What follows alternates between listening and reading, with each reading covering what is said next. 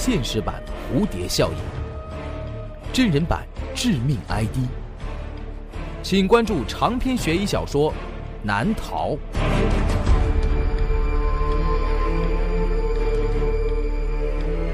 当当、京东、淘宝网上书店均有销售。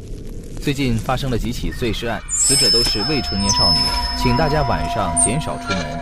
如有线索，请立即与警方联系。朱威创作，朱威讲故事。本故事由朱威编辑制作，讲述朱威、小梦。这个故事的名字叫做《姐姐》。放学了，尤佳走在回家的路上，路边的一个小男孩吸引了他的注意。那是一个大约六七岁的孩子，戴着一顶小帽，背着一个小书包。由于他背对着尤佳，所以不能看清楚他的长相。时间还早，尤佳无所事事地溜达着。出于好奇，他走了过去。等靠近了，他发现那个小孩就蹲在地上哭。尤佳仔细听着，那个小孩的嘴里一边嘟囔着“姐姐死了，姐姐死了”，一边不停地用那双小手擦着眼泪。原来是亲人去世了，好可怜的孩子。尤佳自幼丧父，所以他非常同情面前的这个小男孩。他们很快的混熟了，尤佳便带着那个小男孩到附近社区里面荡秋千。那小男孩一口一个姐姐，嘴巴很甜，让尤佳越看越喜欢。姐姐，你真好，你就像我以前的姐姐一样。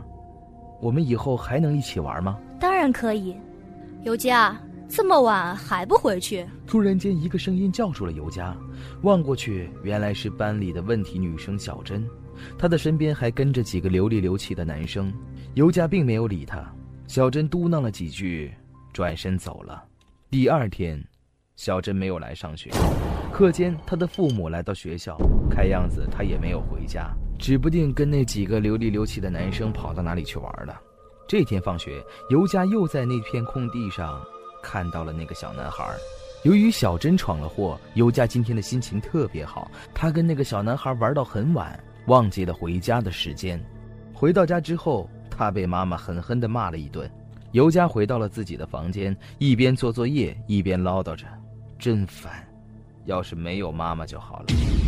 说完，他突然间觉得窗外有个人在看着他。他一抬头，天哪，就是那个跟自己玩的小男孩。他此时此刻就站在窗外，自家的楼层可是在七楼啊，外面不可能有人出现。尤佳用力地揉了揉眼睛，当他再次睁开眼睛的时候，窗外一个人也没有。当晚，尤佳的妈妈外出了，第二天，并没有回来。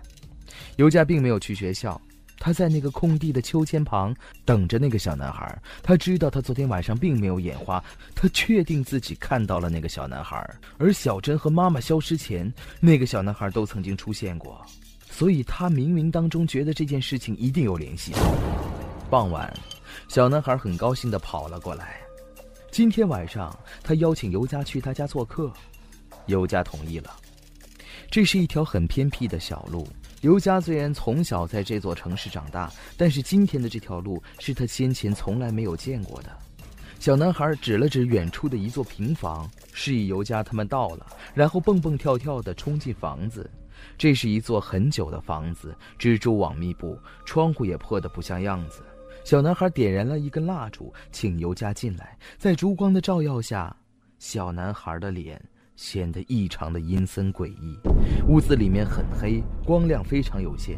尤佳摸索着，突然间，一个毛茸茸的东西触碰到了他的手，那是那是小珍的人头。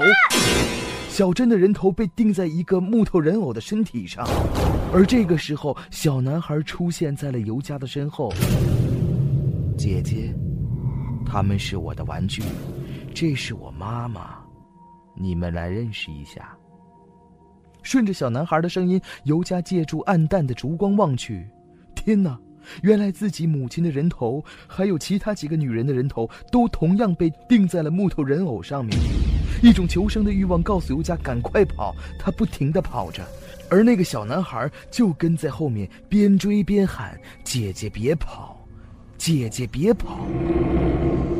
尤佳不知不觉跑到了一条死胡同，小男孩也追过来了。尤佳扶着墙，眼泪不停地滴着，双腿也不听使唤，一下子跪倒在墙边。小男孩也哭了，他从书包里掏出一把长长的尖刀。姐姐，你为什么要跑啊？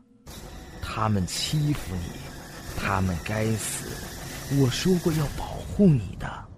以前也有几个姐姐跟你一样，他们到了我家之后都会逃跑。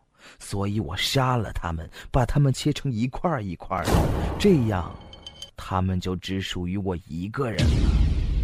那小男孩拿着刀，朝尤佳扑了过去。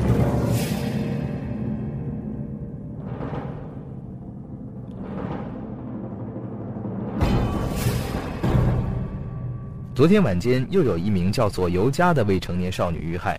凶手仍是运用碎尸的残忍手段，请广大市民注意安全。